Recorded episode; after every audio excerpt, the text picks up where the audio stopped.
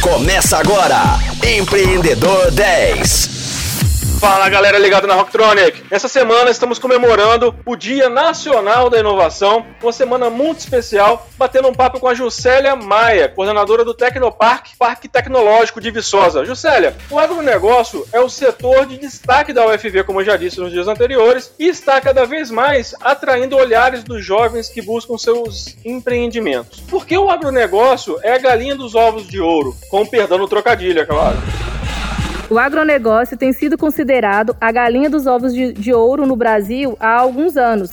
Porque, apesar de inúmeras variáveis que impactam negativamente esse setor, como por exemplo as mudanças climáticas, as queimadas, a gente tem visto, né, nos noticiários como essas, essas variáveis têm afetado de forma negativa o setor do agro mas ele ainda tem sido o setor mais resistente da nossa economia. Lendo algumas matérias, a previsão do IPEA, baseado em dados do IBGE, no início do ano, foi que esse ano a gente teria alta no PIB do setor do agro, apesar da pandemia do novo coronavírus. E a gente já pode ver alguns resultados disso. Eu li uma matéria recentemente do Globo Rural que mostrou que, em meio aos efeitos da pandemia do coronavírus, sobre a economia brasileira, a agropecuária registrou crescimento no segundo trimestre deste ano em comparação ao mesmo período do ano passado. Então, onde todos estão sendo afetados, por mais variáveis que tenham também afetando, né, direta ou indiretamente o setor do agro, a gente percebe que é o setor que, apesar das adversidades, continua crescendo. Então, acho que é por esse motivo, né, que o, o agronegócio ele tem sido considerado a galinha de ovos de ouro do Brasil. E falando da UFV, ela tem uma tradição de excelência nessa área. Além de ter cursos de graduação, pós-graduação bem avaliados pelo MEC, ainda conta com inúmeras pesquisas robustas na área do agro, né? Pesquisas como essas, né, que trabalham inovações tecnológicas, que são demandadas por grandes empresas do setor produtivo. Inclusive, o Tecnoparque a promover encontros de inovação para promoção de conexão na interação universidade-empresa além né, de estar trabalhando com programas de incentivo ao empreendedorismo no setor, como é o caso do Tecnoparque Acelera, um programa de aceleração de startups na fase ainda inicial e que tem agora a sua primeira edição, que está finalizando, que está trabalhando projetos do agro. Então a gente tem também um outro programa, que é o Avança Café, idealizado pela, Embra, pela Embrapa Café.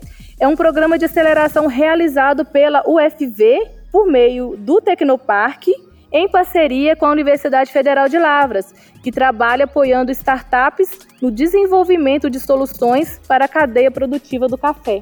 Então, acho que é bacana trazer esse caso da UFV, porque então que a gente tem também trabalhado incentivando e por que que os jovens eles têm, têm, têm trazido as suas startups para a universidade, porque além dela ser bem forte nessa área, a universidade então ela também tem apoiado o surgimento de novos negócios na área do agro, tem promovido aí o empreendedorismo desse setor, a criação de novos negócios, né, para fomentar. Muito bom, muito bom. E confesso que estou na torcida para que o novo unicórnio saia do agronegócio.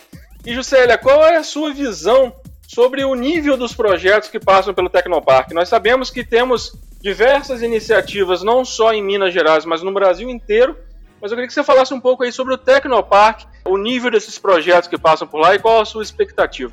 Olha, Flávio, eu confesso que tenho minhas opiniões a respeito de empresas nascidas dentro de incubadoras ligado, ligadas às universidades. Eu, eu sou da opinião de que essas empresas nascem mais fortes, elas têm lastro, né?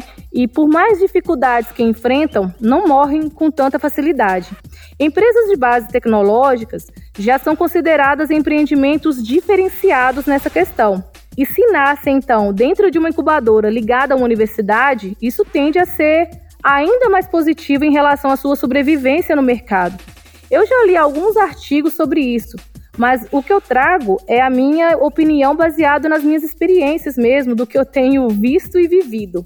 Para ser bem sincera em relação ao ecossistema, para gente que está em ambientes de inovação no interior, nós temos um gargalo sim no nosso ecossistema, que é a falta de mecanismos de tração para os empreendimentos no meio da trilha ali, né, na trilha do Pensando na trilha do empreendedorismo, nós temos no seu início ela muito bem desenvolvida, com excelentes programas de criação e desenvolvimento de novos negócios. E lá no final da trilha, temos o Parque Tecnológico também, né, certificado, como eu falei, pela União Europeia como hub de Softland, muito bem estruturado para trabalhar a expansão do negócio a nível nacional e internacional. Mas como pode ver, nós temos uma deficiência no meio dessa trilha, de mecanismo então de tração ali dos negócios, né? Quando a empresa ali está precisando alavancar ali suas vendas. Então, como a gente tem essa deficiência no nosso ecossistema, o Tecnoparque ele vem trabalhando para suprir esse gargalo e entregar um trabalho de excelência para as nossas empresas vinculadas. E, e é com muita segurança e também com muito orgulho que eu afirmo que os negócios apoiados pelo Tecnoparque são de níveis altíssimos de qualidade. Então é isso, Rocktronics. Essa edição do Empreendedor 10 está chegando ao final, mas não esqueça de marcar na agenda o nosso encontro de amanhã, sempre às 10 horas, com reprise às 22. Até lá!